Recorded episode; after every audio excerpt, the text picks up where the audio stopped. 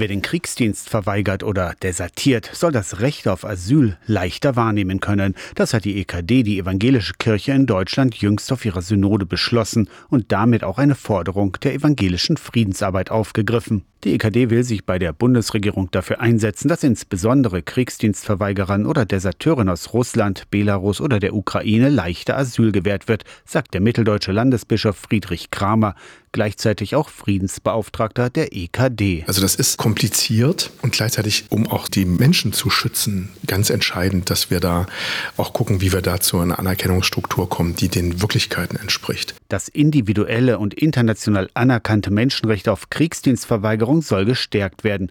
Wer den Dienst mit der Waffe aus Gewissensgründen ablehne und flüchte, brauche Schutz und Hilfe, betonte Kramer. Das finden wir großartig. Das ist genau das, was wir unterstützen wollen. Dann kriegst du natürlich Asyl.